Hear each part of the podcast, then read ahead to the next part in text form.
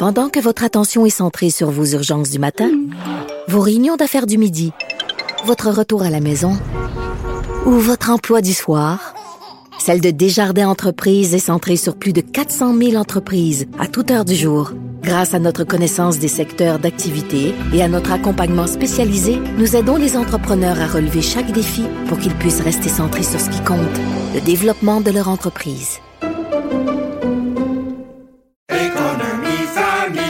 Ici Ricardo. Et Émilie, marchand d'IGA. On a envie de vous inspirer à bien manger. À moins de 5 la portion. Suffit de repérer les produits valeurs sûres et de les cuisiner avec une de nos recettes. Les valeurs sûres, c'est bien pensé, hein? Bien sûr! Détails sur IGA.net.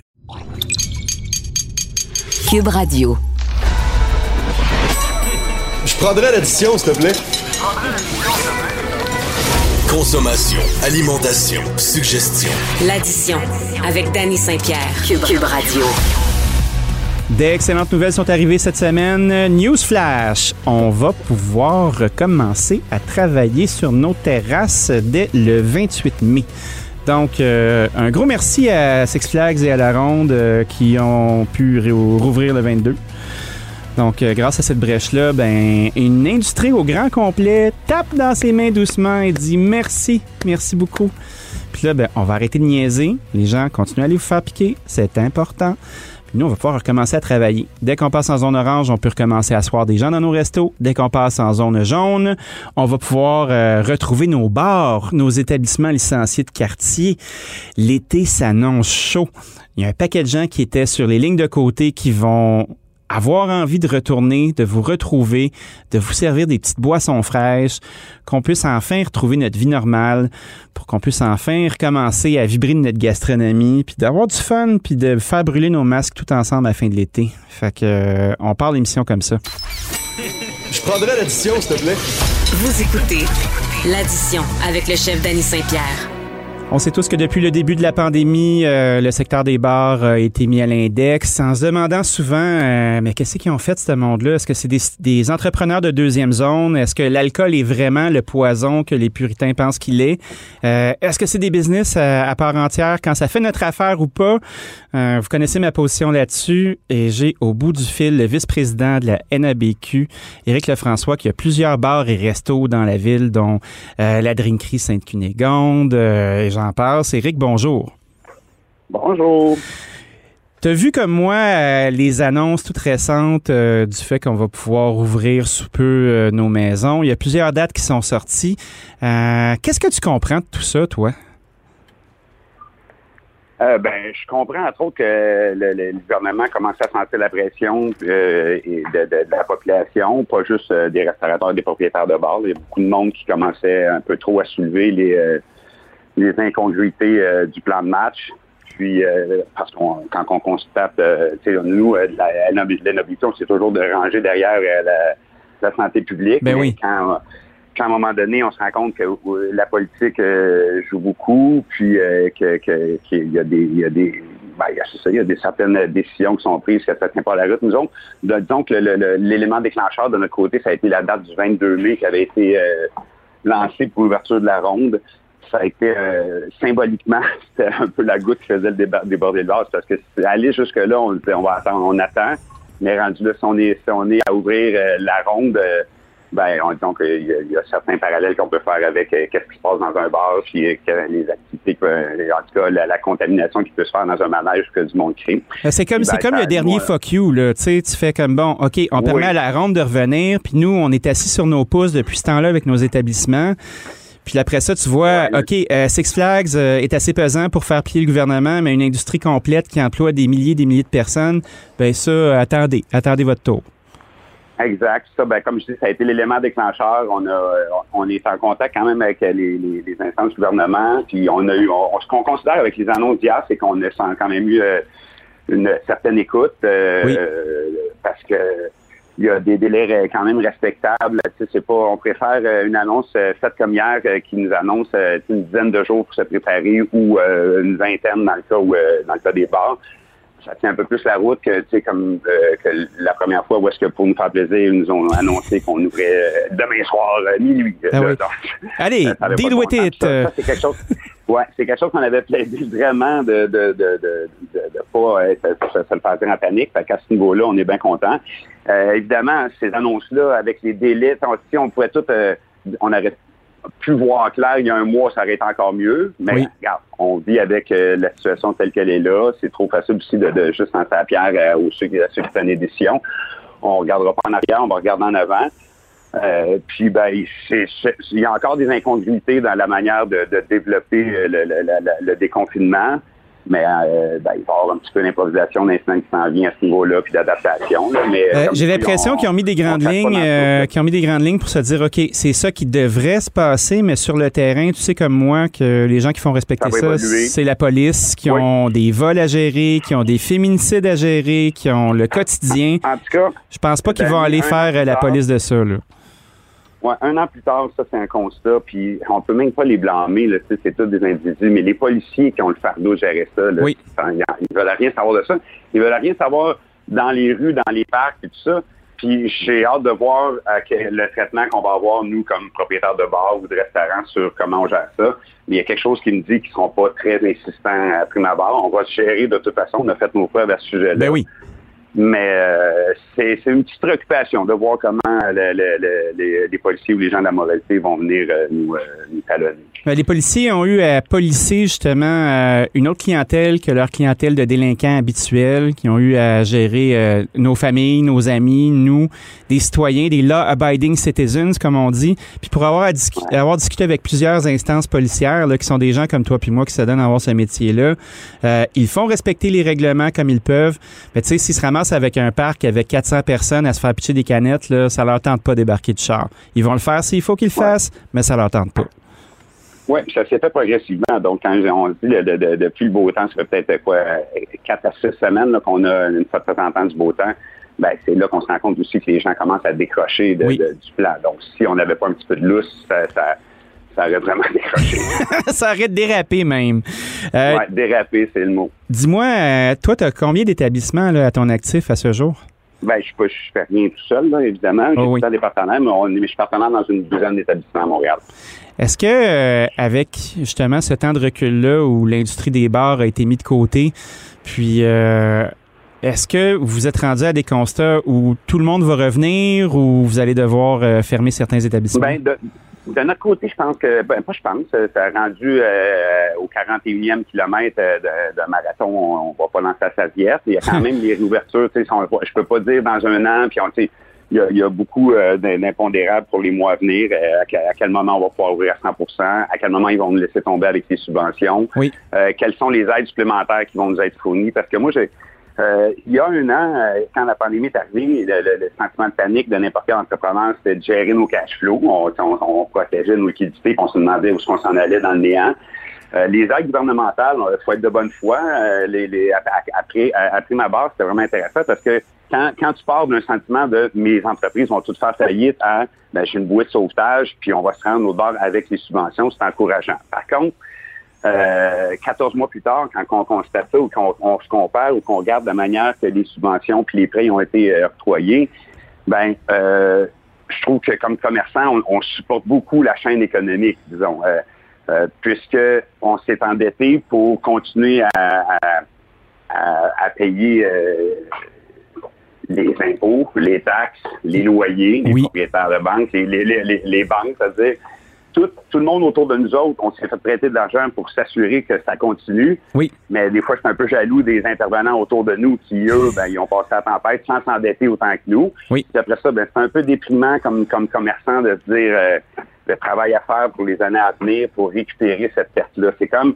moi, je suis quelqu'un, j'aime bien, euh, j'aime ça travailler fort, donner un bon coup, puis après ça, prendre des vacances. Là, Ben oui. ben, cette année, on s'est retrouvé à prendre des vacances la carte de crédit en disant ben, à un moment donné, il va falloir travailler en tabarouette pour récupérer ça. C'est pas un senti- c'est pas un super c'est pas c'est pas des vacances reposantes, on va dire comme Ah ouais, c'est- t'as pas, pas de contrôle. c'est on, préoccupant. on- Ouais. on te permet de rester ouvert en te prêtant des sous, mais en te gardant fermé.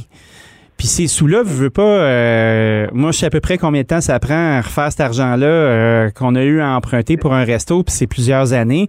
Pour un bar, euh, ça prend combien de temps? Exemple, un établissement qui a été au bout du 60 000 de prêt, euh, qui a utilisé toutes les subventions, qui a creusé dans son euh, dans son dans son cash flow pour payer le loyer, puis payer tout ça. Combien de temps ça va te Mm. reprendre à faire tes sous? Il y a, il y a- il y a l'élément de, juste comme je dis, jusqu'à quel point on va se faire accompagner avec des subventions ou il y a peut-être euh, des trucs qu'on qu'on connaît pas encore qui vont arriver. Mais si ça devait être euh, le, le portrait actuel, moi, je pense que c'est de, de, de deux à quatre ans euh, minimalement pour les établissements pour revenir au point zéro euh, d'avant le COVID. Fait que ça veut dire que-. Après ça, est-ce qu'il y a des établissements qui vont performer plus que d'autres? Oui, euh, euh, sûrement, mais ça ressemble quand même, si on performe, euh, il y, a, il y a un certain délai avant de, de revenir où est-ce qu'on était avant la pandémie, c'est clair. Donc, c'est pas c'est un défi, on peut pas laisser tomber, puis mais c'est c'est on- donc c'est moins excitant de, de sortir ses manches pour travailler un peu dans le beurre pendant deux trois ans pour juste euh, sauver l'entreprise. Juste pour payer les dettes qu'on t'a forcé euh, à prendre, dans le fond. Ouais, ouais. Ouais, excuse-moi, c'est, c'est poche, hein? Mais je suis dans ta gang, fait que c'est Ouais, Chris ouais, pour moi aussi, man! I know you know. Fuck, c'est terrible. Est-ce que ça te décourage? Tu mettons, t'as quand même été un, un moteur de la scène avec ta gang, évidemment. Là, tu dis que tu poses jamais Ouais. seul, mais t'es, tu sais, t'es quand même euh, un des OG de la ville, euh, qui tient des bonnes maisons, qui sait compter, qui, euh, qui fait des endroits où les gens veulent aller, euh, qui fait partie du tissu urbain de Montréal, qui fait que les touristes viennent ici, puis ils vont dans tes bars, puis dans tes maisons, puis c'est le fun. T'as-tu encore le goût, ou ça t'écœure? Ben écoute, la, vé- la vérité, c'est que oui, c'est décourageant. C'est pas euh, c'est pas le, le- le- le scénario le, plus euh, stimulant. Mais euh, en même temps, c'est, un peu contradictoire de dire ça puisqu'on gère un certain lifestyle, une Oui. joie de vivre. Donc, tu sais, ça peut pas on, on peut pas rester dans, avec ces sentiments-là. faut passer à un autre appel. Faut se rappeler qu'est-ce qui fait qu'on aime ce métier-là puis euh, qu'on, qu'on est là. Euh, sinon, c'est contre-productif. On peut pas, on peut pas euh, revenir du reculon. Euh, c'est- Ben, le monde le sent de toute façon. Si t'es, fâché Ouais. t'es pas bien, là, puis euh, tu sais, c'est comme aller chez, chez quelqu'un qui est pas de bonne humeur, là, tu t'as bien beau les inviter avec le plus beau des soupers, mais si t'as une face de cul, on y retournera pas, là. C'est ça. Puis c'est pas de la faute de nos, futurs invités si Ex- on a vécu ça. Donc, eux autres s'en viennent pour nous encourager. On tourne la page, puis il faut pas que ça transparaisse dans notre travail. Mais dans le fin fond, aussi, même comme entrepreneur, comme patron d'entreprise, tu veux faire, c'est faire preuve de, de leadership, de pas Oui. abattre, de pas se laisser abattre. Donc, mais est-ce qu'on vit euh, nos tourments intérieurs, nos questionnements, nos vertiges, euh, avoir les finances effritées comme ça? Euh, oui, mais on a une responsabilité de ne pas le laisser trop, trop, trop transparaître avec notre environnement de médias qui vont nous supporter puis qui vont être là pour pousser dans le futur. Donc, il faut rester solidaire puis en équipe. Puis on se lie souvent entre partenaires, entre gérants d'établissements. Euh, c'est sûr que ça a passé par la tête de tout le monde cette année de faire d'autres choses dans la vie puis de- d'aller vers quelque chose d'autre. Mais c'est se laisser tomber mutuellement si on, on pense comme ça. Donc, ça, ça, ça force tout le monde à serrer les coudes puis euh, à foncer. As-tu perdu bien des joueurs, euh, des joueurs clés dans tes équipes? Pas vraiment de joueurs clés. Ben, oui, là, je peux pas, euh, la quantité de personnes qu'on est, il y, a, il y a quelques, mais les, non, les, les personnes clés, euh, j'ai perdu des gens périphériques, euh, tout ça, c'est- la vie, c'est normal. Mais euh, non, le corps est là, puis on est, euh, j'en suis très reconnaissant. Wow. Écoute, ben, ça, en dit long aussi sur le leadership que tu exerces, justement, puis le fait d'avoir d'avoir gardé tout le monde dans le bateau pour que ça continue. Puis pour ce qui est justement du périphérique des employés, parce que tu sais, veux pas, tu pas pu garder tout le monde. Est-ce que tu as des enjeux de recrutement? Est-ce que tu penses que ça va être difficile de, recommencer à servir de la boisson aux gens?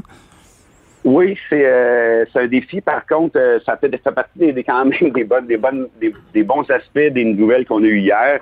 Euh, cet aspect progressif-là. Donc, si euh, parce que peut-être qu'on a eu tendance à précipiter des choses, à avoir l'impression qu'on doit ouvrir à 100% rapidement pour tirer le maximum, ça nous a ramené à prendre des mauvaises décisions. Donc, euh, euh, quand je parlais d'incongruité euh, au tout début, tantôt, Dani, je parle, c'est les situations de pluie ou de maintenant on tombe dans des dans des stand-by puisqu'on a des terrasses. Euh, S'il fait pas beau, là, ça ferme pas. Ça, mais j'ai pas l'impression que ça va durer longtemps cette situation-là. Puis comme on dit, ça nous, ça nous remet la main à la pâte. Tout le monde va reprendre la chèque. Puis on, part avec des équipes réduites qui euh, qui constituent notre core, les gens, le, cœur de notre entreprise. Fait que ça va, au fil des semaines, disons, on va voir à quel point on a de la misère à les recruter. Puis il y a toujours euh, le, le PCRE qui nous complique un petit peu euh, l'existence dans le recrutement, ou en tout cas qui va nous compléter euh, tôt ou tard. Puis ça, on verra comment le, le- le gouvernement gérera ça. Ça, C'est hors de mon contrôle. Est-ce que ça va changer ton mode d'opération si tu trouves pas les employés que tu as besoin? Tu sais, exemple, tu as des, établissements avec service. Euh, ce, ce sont les personnes qui Oui. servent, qui sont, euh, qui sont un peu à la base du lifestyle que vous proposez aussi, puis qui mettent la vibe dans Ouais, vos ouais, places. Est-ce que ça va changer, ça? euh, ou tu, tu vas être Oui, ça capable de une réflexion. Est-ce que ça va changer? Je peux- hum, on va s'adapter. Ça va encore là, le- le- le- comme on comme on sera pas à 100 le matin, ça va nous permettre de, read and react, de voir, euh, de réagir en fonction de comment la business se développe. Mais euh, euh, c'était quoi la question? La question, c'est... euh, je te file. on est fatigué, hein? Moi aussi, je suis crevé, Ouais, ouais. man.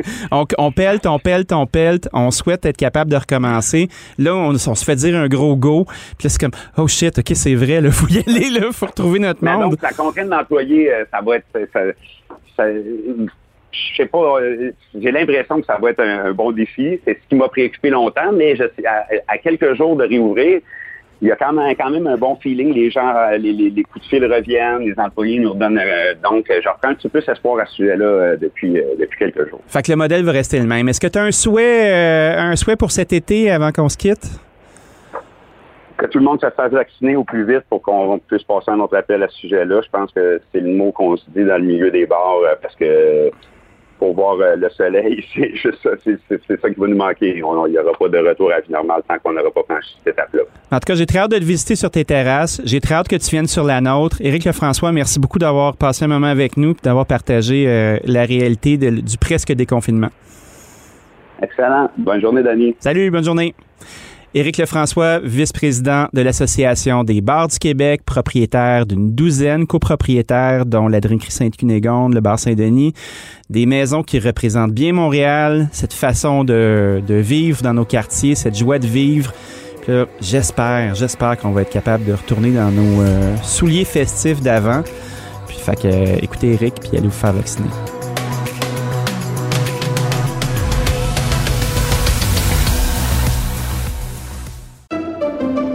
Pendant que votre attention est centrée sur cette voix qui vous parle ici, ou encore là, tout près ici, très loin là-bas, Ou même très, très loin. Celle de Desjardins Entreprises est centrée sur plus de 400 000 entreprises partout autour de vous. Depuis plus de 120 ans, nos équipes dédiées accompagnent les entrepreneurs d'ici à chaque étape pour qu'ils puissent rester centrés sur ce qui compte, la croissance de leur entreprise.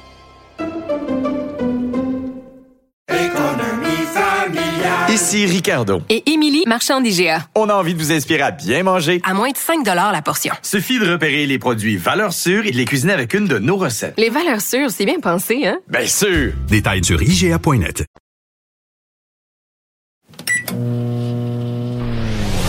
Vous écoutez l'addition avec Danny Saint-Pierre. J'ai la chance d'avoir un ami, un mentor, quelqu'un que j'adore, qui a pris soin de moi. Euh, j'ai été son élève dans la fin des années 90 dans un cours de cuisine euh, qu'on appelle la formation supérieure de cuisine à l'ITHQ. Quand j'ai fait cette formation, ça payait pas de mine mon affaire. J'étais un peu un petit bum. Euh, j'étais pas très très fini. J'avais euh, l'envie de cuisiner, j'avais la passion, mais c'était pas mal ça.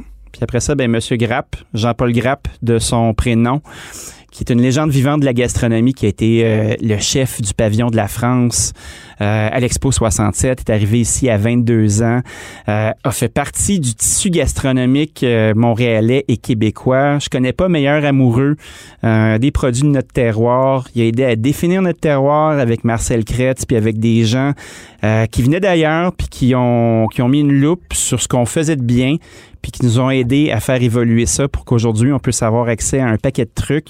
Fait que c'est, je suis honoré d'avoir sa présence avec, euh, avec nous aujourd'hui. Bonjour, Monsieur Grapp, comment ça va? Oui, bonjour Danny, ça va très bien avec ce beau temps, ce beau soleil qui nous qui nous envahit, enfin. Enfin, puis avec des terrasses qui ouvrent. nouvelles d'hier? Ben oui, c'est le temps. C'est le temps parce que là, on tenait plus en place là, quand c'est rendu que nos, nos parents et nos grands-parents euh, commencent à désobéir. Là. C'est, c'est un petit wake-up call pour le gouvernement de lâcher la strap deux minutes, là, puis de nous laisser recommencer à travailler puis à faire nos affaires. Monsieur Grapp, vous avez eu un beau billet dans la presse euh, samedi dernier où on parlait, euh, on parlait des plats traditionnels québécois puis de leur espèce de, de menace d'extinction.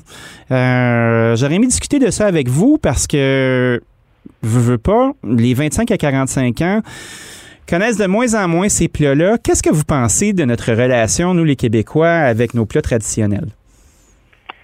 Ben, écoute, euh, de toute manière, euh, dans la cuisine, on n'a rien inventé depuis 350 ans. Hein? C'est clair. Alors, euh, actuellement, la jeunesse, les, les jeunes, les jeunes chefs de cuisine, enfin, la, la société actuelle, là, pense qu'ils ils ont réinventé la, la, la, la- la cuisine avec les produits du terroir. euh, euh, mais depuis, depuis la conquête euh, de l'Amérique, du Canada, les produits existaient même, ils existaient, ils existaient en plus grand nombre. Hein. Et la relation actuelle des jeunes, elle est, écoute, une jeunesse merveilleuse. Hein. Oui. C'est euh, mon opinion là-dessus, c'est qu'il y a une jeunesse euh, exceptionnelle au Québec, des jeunes hommes et des jeunes femmes qui ont des talents euh, qui sont florissants, je dirais, et puis qui sont toujours pleins d'idées. Euh, la seule chose que je leur reprocherais un petit peu, c'est que il y a eu des gens avant eux, il y a eu des ancêtres, des grands-parents, des arrière-grands-parents Oui. cuisiner déjà et cuisiner les produits. J'aime pas tellement le mot terroir, on va dire les produits locaux. OK. Pourquoi vous aimez pas le mot terroir? Vous trouvez pas que ça définit bien qu'est-ce qu'on fait ou c'est plus un mot qu'on réserve à la France et l'Italie? veut dire une région. Oui. Hein, le terroir veut dire une région. Et je me rappelle avec François Skeller, on Oui. avait des grandes discussions. Est-ce que tu te rappelles bien de François Skeller? Ben oui, Madame Keller, qui était la critique gastronomique de la presse, c'est quelqu'un qui s'est vraiment bien investi, tout comme vous, dans la jeunesse euh, de la gastronomie québécoise. Puis jusqu'à jusqu'à ces derniers jours, moi, elle a pris soin euh, de, de, de me mettre en lumière, puis de pouvoir avoir de- des discussions qui m'habitent encore. là. Oui, c'était une dame extraordinaire. Une dame, euh, elle était, bon, critique gastronomique aussi, mais c'était une amie des cuisiniers. Oui. Elle comprenait le métier de cuisinier. Elle, euh, je me rappelle avoir fait 10 000 kilomètres en l'espace de deux mois avec elle, où on a parcouru justement le Québec du nord au sud, de l'est à ouest, et on allait voir, euh, je vous parle de ça il y a 25 ans, Oui. euh, on allait voir les petits producteurs pour les aider à se développer, parce qu'évidemment, il n'y avait pas encore les systèmes euh, euh, de, de- de réseaux sociaux pour commander des choses ou par les avions directs. Alors, on- je me rappelle avoir été à Sept-Îles. On a visité les gens de Sept-Îles pour leur faire manger des couteaux de mer parce qu'ils les avaient à côté d'eux, là. Oui. Ils les dégustaient pas parce qu'ils les connaissaient pas. J'ai été une autre fois à Fort-Prével, en Gaspésie Oui. où on avait fait avec des, des jeunes étudiants, on avait fait, on avait cuisiné les oursins. Ben oui, les oursins à l'époque, on jetait ça dans les vidanges, Ah, là, et personne ne mangeait ça. Comment vous mangez ces affaires-là qui piquent, là? Parce que pour les gens qui connaissent pas les oursins, là, On va se baigner, on Ben se oui. de partout. Mais j'ai dit, on va vous faire goûter ça. Si vous aimez pas ça, ben à ce moment-là, on a le droit de pas aimer quelque chose, mais au moins goûtez-le. Et c'était extraordinaire la réponse. J'avais fait une crème d'oursin. oui. Évidemment, on commence pas par manger les oursins crus, on commence à les manger en crème. Oui. Et le rôle, le rôle d'un cuisinier, que ce soit il y a 25, 30 ans ou même maintenant, c'est justement d'aider nos concitoyens québécois et québécoises à mieux connaître ce qu'on a. J'ai toujours dit, après 20 ans de Festival Montréal en Lumière, où, où on a reçu, on a reçu des 575 chefs du monde entier, je pense, Oui. de mémoire, là. Ils pensaient que quand ils arrivaient à Montréal, qu'on était des Américains, qu'on mangeait du steak et tout. Et ma plus grande fierté, c'était de les voir repartir en disant, ben écoutez, monsieur, vous avez, vous avez des produits extraordinaires ici. Ça, c'était la récompense suprême. C'est de savoir que ces gens qui venaient de l'Australie, qui venaient de l'Italie, de l'Espagne, se disent, ben, le Québec, ils ont des produits extraordinaires pour cuisiner. À tel point que chaque année, j'en ai envoyé la, semaine dernière, Oui. j'envoie des têtes de violon à un très grand chef qui est sur la côte d'Azur, qui s'appelle Jacques Chibois. Ah ben oui, j'ai été mangé chez Jacques Cibois, une belle entrée de langoustine à 95 euros. Très grande maison qui est à Grasse sur la côte d'Azur. Alors, Oui. je m'envoie chaque année des têtes de violon. Ça, ça veut tout dire. Ça veut dire que ils ont vu nos produits, connaissent nos produits. Alors, ils connaissent à l'étranger. Alors, d'autant plus qu'ici, écoutez, j'ai toujours dit, tu te rappelles à l'école, Oui, oui, oui. Québec, c'est le paradis de la gastronomie. Ouais, c'est le paradis de la gastronomie. Il y a de beaux produits, il y a des gens qui savent les transformer, mais vous trouvez pas que c'est un peu injuste que les gens sont pas prêts, les Québécois, à payer le même prix qu'on paye à New York ou à Paris pour manger justement ces magnifiques produits qui font vibrer l'ensemble de la planète? Mais quand c'est le temps de les servir à notre monde, on dirait qu'on n'est pas capable de dépenser. Qu'est-ce que vous pensez de ça, vous? Ça, tu as tout à fait raison. Tu as tout à fait raison. C'est culturel encore. Hein? Oui. Ben, Écoute, il y a eu des potes géants, t'as pas connu ça. euh, Il y a eu des potes géants depuis, moi j'ai dit que ça a commencé dans les années 60, là, Oui. où les Québécois et Québécoises, ils ont retrouvé leur identité culinaire. Alors, Je ne ferai pas de politique aujourd'hui, là. Ben, pourquoi pas? Ce serait le fun. Au niveau culinaire, ils ont retrouvé, ils ont retrouvé le goût, le goût. Je me rappelle à ce moment-là, quand je suis arrivé au Canada, le foie de veau, ça allait aux poubelles, les riz de veau, ça allait aux poubelles. Ah oui? J'étais fasciné parce que le foie de veau en Europe, comme tu le sais, c'était réservé aux enfants en croissance parce qu'il y a beaucoup de fer dedans. Ouais, mais le foie de veau ici, euh, les mamans le préparaient euh, du foie de veau, du foie de bœuf parce qu'ils n'étaient pas assez riches pour prendre du foie de veau. Puis ça se mangeait avec du bacon. Tu sais, t'avais un peu de foie de veau, t'avais une montagne de bacon par-dessus, puis c'était... C'est ça, mais ça c'est ben, ça c'est la culture. euh, euh, c'est que on n'avait pas l'habitude. euh, et maintenant, moi, je suis fasciné. Je dois admettre que je suis fasciné par l'évolution qu'il y a eu ici au Québec. Mais pour répondre à ta question, Oui. il est vrai que des gens vont aller en Europe, que ce soit en Italie, en Espagne ou en France. Ils sont prêts à dépenser euh, 250 dollars par personne pour manger dans un grand restaurant. Oui. Et la même chose, on va dire à la même qualité ici au Québec. Oh là là, c'est des voleurs. Ouais, puis c'est la même maudite personne hein, qui te casse les pieds en te disant Ah, vous savez, moi, j'ai été mangé à Monaco, j'ai mangé là, j'ai mangé là, ça m'a coûté 2000 pièces à quatre. Puis après ça, ils reçoivent la facture, ils ont pris une grosse bouteille de vin, ils sont même pas capables de laisser 15% puis ils sont là, puis ils commencent à couper des scènes en quatre. Fait que tu fais OK. Tu vas aller faire ton parvenu dans un autre pays, puis tu broncheras pas pour impressionner tes chums. Puis quand tu reviens dans ton pays à toi, dans ta ville, dans ton quartier, t'es pas capable de te dépenser, on n'est pas aussi bon qu'eux. Moi, je vous dirais que ça me fâche et ça n'arrêtera pas de me fâcher. Mais c'est vrai que ça te fâche, mais il faut être patient, Denis. Ah, je suis patient, ça fait Euh, 25 ans que je suis patient, M. Grapp. Parce que malheureusement, euh, il, il faut que ça, ça, ça devienne, il faut que dans l'esprit des Québécois et Québécoises, que la nourriture passe avant le troisième voi- la troisième voiture qui se trouve dans le stationnement en avant. Oui, Si j'ose faire une comparaison. tout à Parce fait. que la nourriture, on, euh, on avait l'habitude ici, manger, c'était pour nourrir son corps. Oui. C'est-à-dire pour vivre, en fin de compte. Tandis que quand on va arriver à transférer dans notre esprit, dans notre philosophie, que manger, c'est une jouissance de la vie, c'est un plaisir de manger gustatif, Oui. c'est-à-dire se réjouir devant un, ne serait-ce qu'un plat ordinaire. Je viens d'écouter une émission à la radio en venant dans mon- ma voiture sur les asperges. Oui. Euh, Sur les asperges, il y avait euh, plusieurs inter- intervenants qui parlaient des asperges. Moi, je mange ça avec une, une salade César. euh, Ben oui. J'avais de la misère. Moi, moi, je suis un puriste. Hein. Si je mange des asperges, tu te rappelles, Danny, Mhm.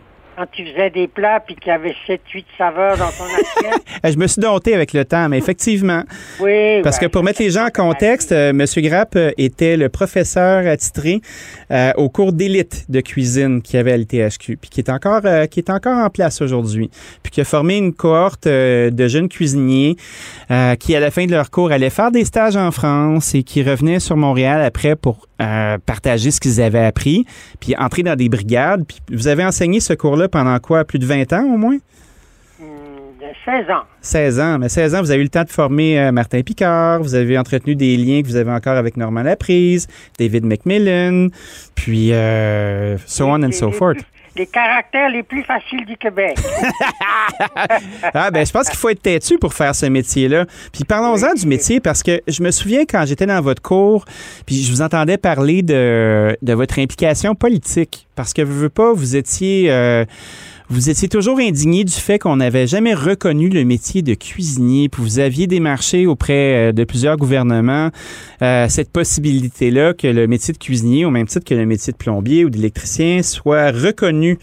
Euh, Aujourd'hui, avec les pénuries de main-d'œuvre qu'on voit, avec euh, la désaffection qu'on voit au niveau des étudiants, parce que même le THQ a de la difficulté à recruter, malheureusement, euh, on n'est pas capable d'engager. Les employés ont le gros bout du bâton puis commencent à demander des salaires, même s'ils n'ont pas nécessairement la compétence. Ça vous ramène à quoi, ça, dans l'effort que vous avez fourni? Ben, écoute, quel bonheur que tu abordes ce sujet-là, parce que même si je suis plus, enfin, je suis en retraite depuis quand même 15 ans maintenant, Oui. évidemment, je suis toujours passionné et d'une grande tristesse pour ce qui arrive à tous tous ces jeunes restaurateurs et restauratrices là. Je dois t'avouer que je suis d'une grande, grande tristesse et j'ai écrit justement, euh, même pour moi-même, je viens d'écrire un, un long article sur ça, sur Oui. la pandémie, le, le retour au travail de la restauration. Et la, la, la- reconnaissance professionnelle, je m'en suis occupé pendant 18 ans, je pense. J'ai rencontré les premiers ministres, René Lévesque, Daniel Johnson, Oui. Pierre-Marc Johnson, qui me disaient, comment, vous n'êtes pas reconnu? N'êtes pas une profession? Ben, j'ai dit, non, non, on est quand même, comme sous Louis-Joseph Papineau, on est des domestiques. C'est vrai, en plus. On est considéré Ah, comme du petit personnel. Et, et moi qui ai travaillé quand même euh, 25 ans à l'école d'hôtellerie, je disais à la directrice, euh, Madame, on donne des diplômes qui servent à rien. C'est vrai. Alors évidemment, j'étais pas, on me regardait de travers, hein, mais c'est la vérité. Ben oui, il n'y a aucun pouvoir dans ce diplôme-là. Tu peux embaucher n'importe qui. Il n'y a pas d'ordre professionnel. Absolument. Le métier n'est pas charté. J'ai toujours dit, euh, si un, un bûcheron, à la fin de son travail dans le Grand Nord, quand le froid arrive, il descend en ville, on l'embauche comme cuisinier. Oui. On va pas lui demander s'il a de l'expérience. Alors, c'est évident que là, on va être pris avec la pandémie, la fin de la pandémie. Et Dieu merci, c'est ça se termine le plus vite possible. Il va y avoir un problème majeur. Le problème majeur, c'est de trouver du personnel. Alors, le personnel, évidemment, on va embaucher n'importe qui. D'ailleurs, j'ai entendu un ministre dire, eh ben, nos étudiants et étudiantes vont pouvoir être serveurs, serveuses, cuisiniers. Ben, ça en dit long, hein? Scandalise. Ça me scandalise. Ça me Ben, scandalise. Je comprends. C'est nos jeunes qui sont diplômés. Les vrais, ceux qui ont appris le métier, qui ont passé trois ans de leur vie, ou quatre, ou cinq, ou six, ou sept ans pour apprendre un métier. Moi, je me considère en tant que cuisinier, j'ai fait autant d'études qu'un comptable ou un avocat. Ben oui, puis surtout avec la, formation en immersion, on choisit nos maîtres parce que c'est ça la stratégie qu'on a, nous, ma- malgré le fait qu'on soit diplômé. Moi, j'ai toujours l'impression que le premier diplôme, le premier cours de cuisine, on t'apprend à arriver à l'heure. On t'apprend à, à reconnaître des ingrédients que tu n'as pas vus chez toi parce que les gens partent de, de toutes sortes de niveaux. On t'apprend à t'habiller, à te déguiser en cuisinier, puis euh, à tenir un peu un couteau sans t'arracher un bout de doigt, mais c'est dans l'industrie que tu apprends par après. Eh, C'est-à-dire que le métier de cuisinier, c'est- un métier dangereux. On Ben est oui. avec le feu, on est avec des couteaux. On, on- on- c'est très- c'est un métier assez dangereux. On peut empoisonner euh, 50 ou 60 personnes si on ne connaît pas les ingrédients qu'on cuisine. Alors, j'ai de la difficulté à, à comprendre que dans notre société actuelle, où en Europe, le métier de cuisinier est considéré comme un métier d'art, Oui. c'est-à-dire non seulement il est considéré comme un métier, mais en plus il est considéré comme un métier d'art au même titre qu'un musicien, qu'un peintre, parce que justement, chaque plat qu'un cuisinier fait, quand il fait une belle assiette, c'est visuel, c'est- éphémère, mais c'est visuel. C'est développer les cinq sens de la per- de l'homme et, arriver de rendre heureux un client. Tu as, t'as eu des restaurants, tu en as encore, Danny. Oui. Le plaisir que tu as, c'est pas toujours l'argent. C'est qu'une fois que tu vois, tu as servi tes, tes gens, tes clients, tu vas les voir, puis dans leurs yeux, tu vois qu'ils sont heureux parce qu'ils ont bien mangé. Ben moi, ce que j'aime, là, Monsieur Grapp, c'est tout ce que vous venez de décrire, mais j'aime aussi avoir des équipes. J'aime ça être capable de bien les payer. J'aime ça être capable d'avoir les moyens de servir de belles denrées, puis de pas faire des compromis douteux. Euh, J'ai envie que mes employés soient capables de s'acheter des maisons, euh, qu'ils soient capables de vieillir dans le métier, parce que rendu à 28 ans, là, euh, c'est pas juste à la passion que tu carbures. Hein? Tu as envie d'avoir un salaire pour être capable de garder ta blonde, peut-être avoir des enfants, avoir une auto qui est pas trop maganée, puis être capable de t'acheter un appartement. Puis ça, c'est c'est- c'est ce que le métier nous permet pas en ce moment, parce que les prix sont super bas, parce que les gens sont pas prêts à dépenser. Est-ce que vous trouvez qu'on devrait restreindre l'accès au marché à plusieurs restaurants pour qu'ils arrêtent de se cannibaliser, pour qu'on soit capable d'avoir un espèce d'effet de rareté et puis qu'on soit au moins capable de payer les gens qui restent dans le métier, qui sont compétents à leur juste valeur? Mais tout à fait. Ton raisonnement est, est d'une pureté exemplaire. Merci. Le problème, c'est que ça- si on prenait le- un repas en Europe, que ce soit en Italie, en Espagne, en Oh oui, en Angleterre. Le même repas qu'on va manger dans un grand restaurant de Montréal, il coûte 30 de moins cher que dans, dans l'Europe. Oui. C'est 30 c'est 30 moins cher. Ça, ça normalement, ah, ça va au cuisinier. Oui. C'est-à-dire, normalement, ça devrait aller au salaire des cuisiniers. C'est pour ça que, quand on revient à la reconnaissance professionnelle, si au lieu d'avoir, euh, je dédie des chiffres fictifs, là, Oui, oui. au lieu d'avoir 8000 restaurants à Montréal, on en aurait 4000 ou 3000, mais que les gens qui y travaillent soient des professionnels et que les gens comprennent bien qu'il faut payer, euh, euh, il faut les payer normalement, je vais pas dire plus que n'importe quel autre métier. Ben non, c'est pas ça le point, là, tout à fait. Ils payent, comme tu as dit, qu'ils puissent acheter une maison, avoir des enfants, parce qu'il faut connaître que c'est un métier difficile. On travaille quand les autres s'amusent. Euh, samedi, le dimanche, à Noël, à Pâques, le soir. euh, Oui, puis il faut aussi reconnaître qu'une ville qui a une bonne gastronomie, c'est un pôle touristique qui est valable parce que maintenant, les gens choisissent leur resto avant de choisir leurs hôtels. Les gens qui s'en vont en Scandinavie, là, c'est pas parce qu'ils ont envie de faire du vélo à Copenhague, c'est parce qu'ils veulent aller manger chez Noma. Puis euh, sur la Costa Brava, les gens vont là, oui, parce qu'il y a la Méditerranée, mais c'était pour aller chez, El Bouilly. Puis la même chose avec la, avec la Nationale 6 quand on s'en allait faire la route de Rouen, puis on arrêtait par chez Bocuse, puis tout ça, la gastronomie, c'est hyper important pour la définition touristique d'un pays. Fait que C'est moi, formidable, sur- surtout que le Québec est réputé. Oui. Au Québec, j'ai entendu Mme Caroline Proux, la ministre du Tourisme, dire la semaine dernière que les revenus touristiques du Québec étaient de 16 milliards. oui, 16 milliards, c'est de l'argent, ça. ça commence. faut qu'on arrive à comprendre que la restauration dans une société, c'est important pour le, re- le- le revenu de devise au Québec. Oui. Avant, c'était les pâtes et papiers qui ramenaient le plus d'argent comme devise au Québec. Après, c'était le tourisme.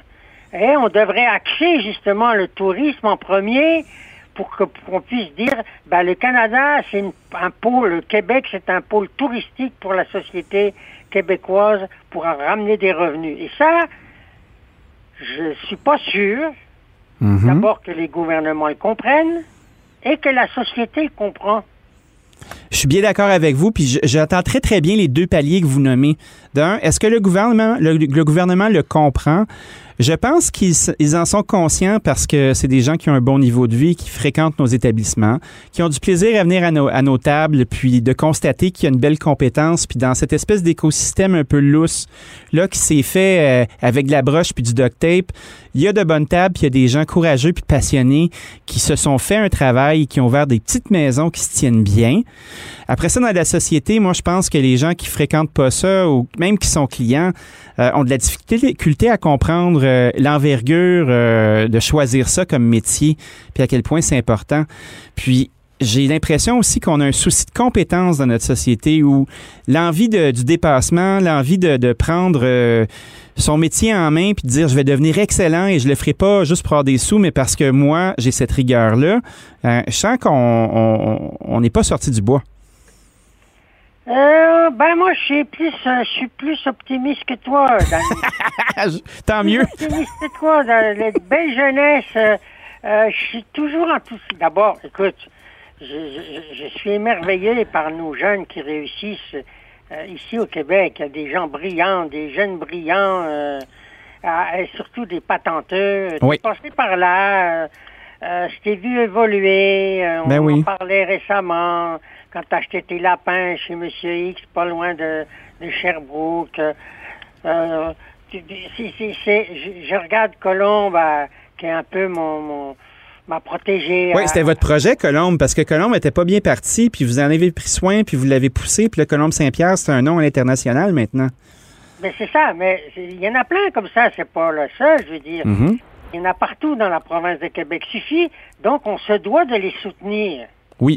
Que ce soit le gouvernement, que ce soit les anciens chefs, que ce soit euh, euh, les gens d'affaires, on se doit de les soutenir parce que comme c'est un métier difficile, il- c'est sûr qu'il y, a, il y, a, il y a beaucoup de rejets, mais on se doit de les soutenir parce qu'on a des merveilleux produits. Quand on pense aux produits, là, que tout ce qui est pêché, on a prendre juste le, les homards en ce moment, là. Oui. Le, le prix du homard en ce moment, c'est parce que tous nos homards, ils s'en vont à l'étranger. Ben oui, parce que les ventes sont garanties, parce que le marché local n'est pas capable de donner les sous qui, euh, qui vont avec. Les pêcheurs, ils dompent. Pourquoi le gouvernement ne devrait pas statuer là-dessus de dire, bon, écoutez, que vous fassiez de l'exportation, bravo, mais vous devez garder au moins 15% de vos produits pour, le, pour les Québec. Ah, c'est sûr, mais il faut qu'ils les vendent, par exemple. On a de la difficulté à... Ils s'en vont à Boston Ben oui. parce que le gars de Boston, il va acheter une vanne, puis le gars de Montréal, il va acheter une tonne. Qu'est-ce qu'il fait, le pêcheur? Il va vendre à Boston. En plus de ça, il est payé en dollars américains, mais ça, Mhm. c'est inadmissible. C'est inadmissible, mais qui va subventionner ça? Ça part encore euh, d'un exercice de communication qui est extrêmement important à faire, qui est de valoriser les aliments d'ici, puis de rentrer dans la tête des gens que consommer moins, mais consommer mieux, puis de payer le juste prix, puis qu'on arrête de se faire domper des produits de merde qui arrivent de partout, qui entrent en compétition. On fait juste penser aux fraises qui arrivent de la Californie en pleine saison, la saison des fraises du Québec. Puis là, le client qui n'a pas les moyens se retrouve à devoir choisir. Moi, je pense qu'il y a de ça là-dedans. Puis ça, on pourrait en parler pendant des heures, mais on est pas mal rendu à la fin. fait qu'on se dit à la Ben, semaine prochaine, Monsieur je viens de Grapp. te dire, je suis plus optimiste que toi. L'important, c'est l'éducation. Oui, tout à fait. Et l'éducation, elle passe par des, des médias comme toi, comme tous ceux qui font des émissions de, de cuisine, de télévision, Oui. euh, radiophonique, euh, euh, les gens des médias écrits. euh, mais quand que ces gens-là disent les, bo- les bonnes choses, par contre, Oui, il faut. euh, qui disent les bonnes choses. Et je le répète, je répète, je le répéterai toujours, le Québec est un pays de gastronomie au niveau des produits. Suffit de les faire connaître. Et pour ça, la seule formule, c'est l'éducation. Ben, on se laisse là-dessus, Monsieur Grapp. Merci infiniment d'avoir passé un moment avec nous, d'avoir partagé de l'histoire, de l'enthousiasme, de la passion, puis d'avoir été euh, et de toujours être ce porteur de flambeau pour nos beaux produits. À bientôt, cher ami. Ben, c'était un grand plaisir. Et puis, on va dire euh, bravo à, à la gastronomie, bravo au Québec et bravo à notre jeunesse. Bravo à la jeunesse. Salut. Salut. Jean-Paul Grapp, qui a été enseignant à l'ITHQ pendant plus d'une trentaine d'années, qui a été mon professeur, mon ami, que j'adore, qui a pris soin de moi, puis euh, qui aujourd'hui encore est impliqué dans l'évolution de nos belles tables, puis ce désir euh, d'être reconnu, tant dans le métier que dans l'assiette.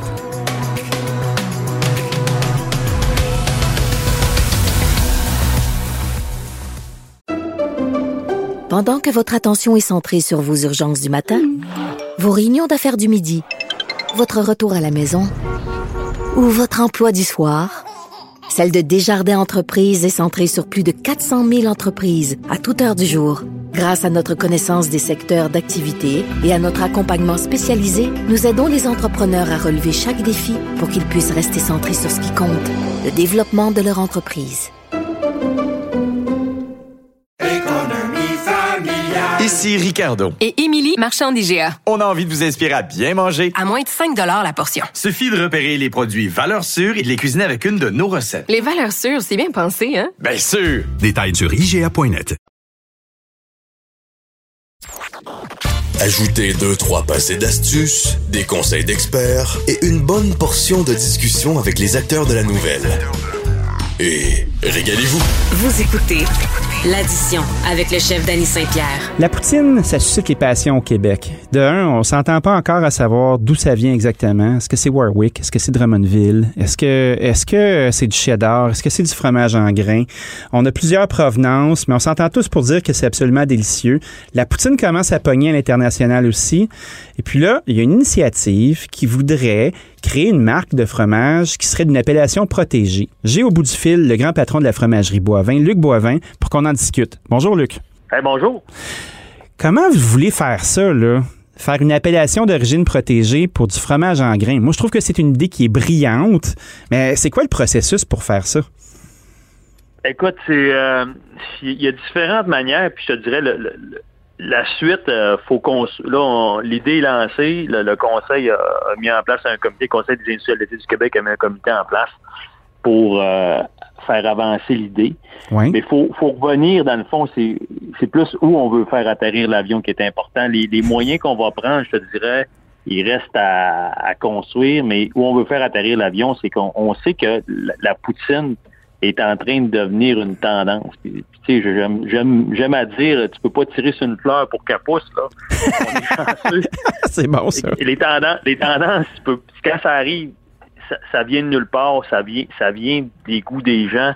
Puis la, la poutine est un peu en train de devenir, euh, tu sais, dans les années 20, ça a été les hot dogs, dans les Oui. années 50, les hamburgers, dans les années 60, la pizza. Tu sais, la pizza, là, avant les années 60, c'était c'était à Napoli, en Italie, puis à un moment donné, ça a sorti de là, puis le monde a dit wow, puis là, les pizzerias ont explosé à Montréal. Puis Saputo, c'est devenu le, le géant laitier qu'on connaît aujourd'hui. C'est en grande partie grâce à la tendance alimentaire qui est la pizza. Oui. Si on continue dans l'évolution, ben, dans les années 80, ça a été les tacos fajitas. Les années 2000, ça a été sushi. Oui. Puis, puis là, la poutine, on le voit, est en train de, de sortir du Québec. Fait que nous autres, les petits Québécois, là, on dit, regarde, ça, la poutine, c'est c'est quoi? C'est cabane à patates. Puis euh, moi, quand je suis après ma game de hockey euh, euh, à l'aréna, je mangeais une grosse poutine parce que j'avais faim. Oui. Ben, là, c'est rendu au niveau des chaînes, les chaînes au Québec, au Canada, puis là, on commence à avoir beaucoup d'appels de l'extérieur. Puis c'est là, c'est là qu'est venue ma réflexion. J'ai dit, bon, Fromagerie Boivin peut nous exporter, puis il y en a quelques-uns qui font des initiatives,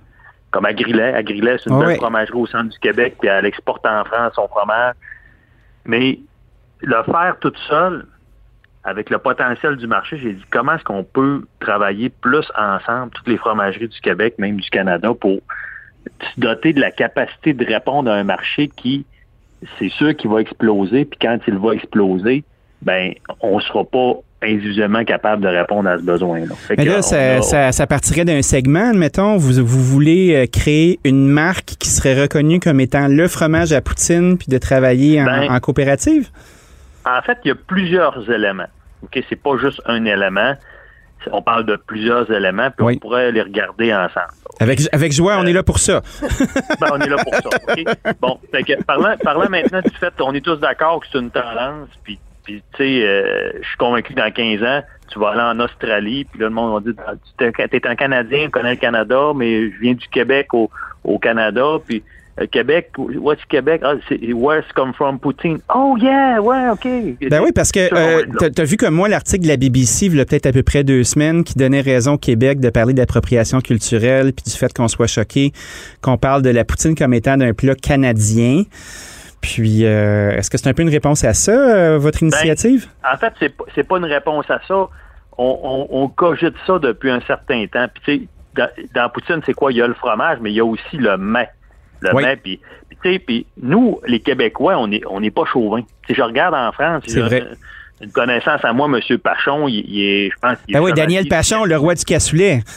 du cassoulet. Bon, ben, le cassoulet, c'est en France, c'est quoi? Tu as la confrérie du cassoulet. Oui. Quoi qu'ils font? Ben, c'est des chefs qui donnent des, des- des mérites à des gens qui ont fait la promotion du mec et le cassoulet. Puis pour mériter, mériter les, les, les honneurs, ben, faut que tu sois un bon, tu l'as mis à l'avant-scène. Fait que je disais, pourquoi pas au niveau, au niveau de la reconnaissance, de l'identité, protéger notre identité, pourquoi pas se doter d'un d'un ordre qui pourrait justement là, euh, reconnaître à, à l'international ou même euh, au niveau canadien des, des, des, des gens qui ont mis à l'avant-scène la poutine, puis on peut penser à, mettons, Ashton Leblon à Québec, Oui. à, à nos, à, nos, à nos inventeurs de la poutine à Warwick, puis à Drummondville. Mettons qu'on on fait pas de combat, on dit les deux. Non, non, non, non, non, c'est pas le temps de se pogner, là. C'est le temps de, c'est le temps de travailler ensemble. Mais, mais il faut travailler ensemble. Mais tu sais, pour donner justement, à- au niveau de l'international, une certaine notoriété à notre plat national, puis en faire la promotion sur la scène internationale. Puis ça, pourquoi pas, un O- tu sais, moi je disais, on va créer un OSBL pour faire ça. Fait que ça, c'est le volet, je te dirais, promotion, reconnaissance. Puis plus ça va, puis tu sais, moi, je- suis colonel honoraire pour le- l'escadron 433 de la base de Bagotville. Wow, Chaque félicitations. fois que je t'invite, quand je t'invitais à, aller en mission avec eux, c'est pas, c'est pas eux qui payent. Je paye, j'organise un, un Canada Night. On fait un party poutine avec les autres escadrons. Puis je te dis, partout ce que je vais, c'est un succès. Puis les gens disaient, Hey, on- pourquoi qu'on connaît pas ça? Pourquoi? Puis en restauration, il n'y a rien de plus facile. C'est des frites. Fait que les équipements, tout le monde est capable de faire des frites. Tout le monde a une sauce. Puis la poutine donne beaucoup de place au chef. Ben oui, parce que c'est un tableau qui est vierge. Tu as des patates, tu as de la sauce, tu as du fromage, puis après ça, tu peux choisir tes ingrédients. Au même titre que de la pizza, c'est une pâte avec du fromage puis une sauce, puis après ça, tu te javes. Les sushis, c'est la même chose. Ça laisse de la place à être créatif. Ça, ça laisse beaucoup de place à la créativité, puis ça, quand, quand tu comprends ça, ben puis là, tu te dis, bon, ben maintenant, des frites, il y en a partout sur la planète, les grandes chaînes de restaurants. Fait comment, comment on doit faire la promotion de notre poutine, puis comment est-ce qu'on doit structurer, une fois qu'on parle de promotion, l'identité, Ouais. pour que le monde dise, OK, la vraie poutine, ben il y a du fromage dedans, puis le vrai fromage vient euh, du Canada, du Québec principalement. Les, les gros fabricants de fromage à poutine, c'est des, des usines qui sont au Québec. Il y en a un peu en Ontario, Saint-Albert. Il y a Botwell au, Man- au Manitoba, qui est un gros fabricant aussi. On peut on peut les inclure dans notre dans notre dans, dans notre euh, dans notre gang là pour le, fa- le fa- la fabrication du fromage. Je pense que le fromage peut être fabriqué principalement à 95 fait au Québec, mais pourquoi pas utiliser les capacités de production de d'autres usines qui sont ailleurs au Canada. Puis ça va être aussi des porte-étendards de la promotion de la poutine, mais sur la base d'identité, ben, protéger le fait que c'est d'origine québécoise, puis ça va devenir, je pense, une, vitrine pour le Québec. On va mettre le Québec à l'avant-scène du monde au niveau culinaire avec la poutine. Oui, je, ben, je dans 20 comprends, ans, Luc. Je 25 comprends ans, tout ça. J'entends, j'entends très, très bien euh, l'intention. J'entends euh, le fait de valoriser le produit. Je comprends le sous-texte de, de créer une marque pour que ce produit-là devienne un incontournable. Est-ce que les autres euh, industriels comme vous, euh, puis les autres artisans du fromage euh, se parlent ou c'est ton initiative Ben, qui essaie de ramifier les gens? En fait, c'est mon initiative au départ. Oui. Puis, ben, tu sais, on, on- on se côtoie à travers le conseil des industriels laitiers. Puis, euh, puis on, on a dit, bon, on va faire les choses de, de manière... Euh, ça prend un qui prend le ballon. Fait que, Oui. Au conseil des industriels laitiers, ça a été unanime. Tous les membres du conseil d'administration ont décidé d'aller de l'avant vers la, la, la, on va dire, la mise en place du- d'une structure. Fait que là, dans les prochaines semaines, là, de la semaine prochaine, on a, on a une rencontre justement pour préparer euh, la suite. Puis tu sais, il y a des gens qui se greffent à nous. Là. Tu sais, On a on a Pascal Tremblay qui est qui est euh, qui est au niveau des appellations contrôlées au Québec parce qu'il y a un organisme qui travaille au Québec à, à protéger justement là, les, les- les appellations contrôlées. Oui. Ben, Est-ce qu'on a un exemple d'un produit d'appellation contrôlée au Québec qu'on ben, a en on, ce parle, moment? on, parle des, on parle des fromages fermiers au Québec. Là. Euh, dans, les dans le cas des fromages fermiers, c'est le Conseil des appellations réservées puis des termes valorisants. Parce que ça peut être aussi un terme valorisant. Que ça, ça, je te dirais, euh, le gouvernement du Québec, là, il a un intérêt, puis Oui. il, il va travailler avec nous pour trouver la bonne, tu sais, la, la, la bonne recette. Elle reste à, à déterminer sur comment on va le faire, mais on va trouver la façon de le faire pour protéger puis bénéficier dans le fond de la faire bénéficier le Québec et nos artisans de la notoriété que la poutine va prendre d'une façon ou d'une autre. Fait que c'est de se coller sur cette tendance-là, d'être capable d'être le produit qui est euh, attitré de façon dans une communication nationale québécoise de tout ça. Mais moi, j'ai une question bien technique. Euh, Le fromage en Oui. grains, là, une journée, c'est frais, c'est chaud. Une deuxième, ah, vous avez une grosse commande de fromage là, qui s'en vient. Euh, puis après ça, Ben, on le souhaite, en tout cas. On va tasser du téléphone. moi, ça- ça- non, non, c'est pas gay, Luc, c'est bien correct. Euh, puis après ça, au bout de deux jours, trois jours, là, le fromage est bien moins beau. Comment, comment tu peux faire pour exporter cette affaire-là, pour qu'il dure, le fromage? Oui. Ben, ta question est excellente, mais la, la réponse va l'être autant. Euh, J'en attendais pas moins pour l'inventeur du petit crémeux, me dire. le, le- le fromage en grains, quand il est commercialisé au niveau de la, de la, de la restauration rapide actuellement au Canada, Oui. euh, de la manière qu'on le fait, c'est que le fromage va être surgelé immédiatement après sa fabrication. OK. Fait qu'il garde ses propriétés. Fait que le fromage va garder ses quand on le décongèle, ben il va garder son squick squick, sa texture puis son goût. Fait que nos usines sont toutes construites pour fabriquer ou pour la plupart là, mais c'est des équipements qu'on peut ajouter, mais on va on va fabriquer le fromage frais, on va tout de suite le, le surgeler, on va l'entreposer congelé, puis on va l'amener. Quand je t'ai dit que j'ai fait des canadonnettes à certains endroits, ben je congelais le fromage, je le mettais d'une valise, je mettais des ice packs, je le traînais avec moi pendant Ah oui, hein, tu smugglais du fromage ailleurs euh, pour aller faire des Canadanettes. Hey, Luc, c'est passionnant. Merci euh, d'avoir passé un moment pour nous expliquer tout ça. Puis on va vous suivre de très près pour voir comment ça Ben. évolue. Puis on va prendre nos responsabilités de médias aussi, d'en parler le plus souvent possible pour que ça lève puis que notre Québec avance avec vous. Ben, tout le monde a une histoire à conter à propos de la poutine, puis c'est ça qui fait que ça intéresse les gens. On, on va chercher le, le- le côté émotif des gens à travers un plat qui nous rassemble tous. En tout cas, moi, je m'en vais manger de la poutine. Merci, Luc. Salut. Bonjour. Luc Boivin, président de la fromagerie Boivin, qui, qui étend ses tentacules jusqu'à Drummondville. On part euh, de Ville-de-la-Baie. Euh, un, un excellent produit, un produit qui est ambitieux, puis qui va, je l'espère, euh, sortir de nos frontières pour faire rayonner la poutine, puis chez nous un petit peu plus loin.